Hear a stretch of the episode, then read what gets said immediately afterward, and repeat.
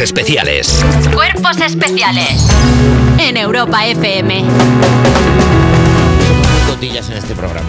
Somos muy cotillas, lo que nos gusta es un cotorreo y estábamos ya cotorreando, hablando de la actualidad de las 7. Hombre. Oye, oye, que no escucho nada, perdón, que me queda parada.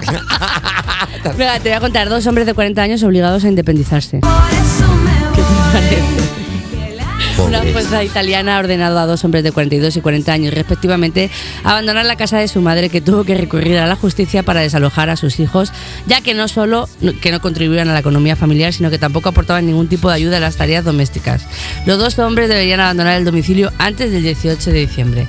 Vamos a hacer como que como que aquí no hay una situación parecida en este en este estudio. Va- vamos a obviar, bueno, si quieres lo, ha- lo hablamos. Hay alguien en este estudio, que- Uy. hay gente en este estudio. Ay, que- ¿se me ha abierto el micro solo? Sí, se ha abierto. es que tenemos Buenos un botón días. para emergencias para abrir a J Music. Buenos días, J Music. Oye, cuando eh, las barbas de tu vecino veas cortar, pon las tuyas a remojar, dicen. Anda, por, lo Pero- menos, yo, por lo menos yo pongo yo, yo creo que tú darás algo de dinerillo o Yo sí, aportarás sí. cosas, Yo una voy, buena claro, compra un voy día. eh, todos los viernes, mis padres eran en un hotel de lujo, diferente por España, les pago el fin de semana, Claro. con hotel, con spa, hidromasaje. Eso es mentira. Eres un buen hijo, eres un buen hijo, no como los dos señores estos de Italia que cuando se han ido han dicho, oye, ¿nos podemos llevar la, silla mágica esta en la que pones la ropa sucia y aparece limpia al día siguiente?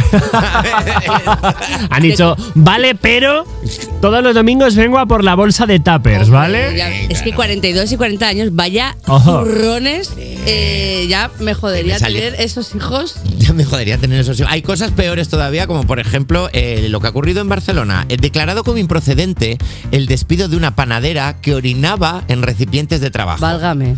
El Tribunal Superior de Justicia de Cataluña ha declarado como improcedente el despido de una panadera de la cafetería de estación de Sants de Barcelona que vendía pan de pu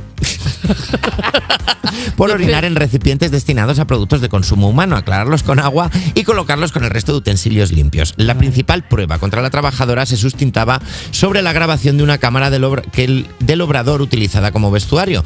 La instalación de esta cámara nunca fue comunicada a los trabajadores, motivo por el cual el tribunal considera que deben prevalecer los derechos a la intimidad sobre los hechos probados. Dulcero, mezclar la harina y los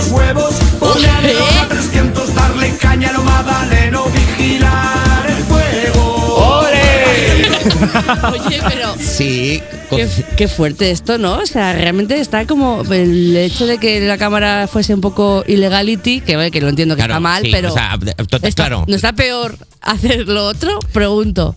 Eh, claro, bueno, sí, pero como, o sea, la prioridad es primero la privacidad. O sea, la cámara es ilegal. Entonces, como la cámara es ilegal, no vale todo lo que haya grabado. Ay, pero ¿y si- Dicho lo cual, ¿podemos hacer chistes sobre que ha meado en el recipiente? Evidentemente. Hombre, sí. claro. Somos jueces, somos nosotros la audiencia nacional. No. En ningún momento, quiero decir. Es más, es más, la trabajadora asumimos que era humana, pero si era un perro, toda esa panadería es suya. Pan de ¿Por pi, qué? pan de pi, Pan de- pipí, pi- pita. El famoso pan de orange de la, de la Qué panadería. angustia. Oye, pero esto- es un poco raro, ¿no? Porque si de repente hay una cámara ilegal, pero asesino a alguien.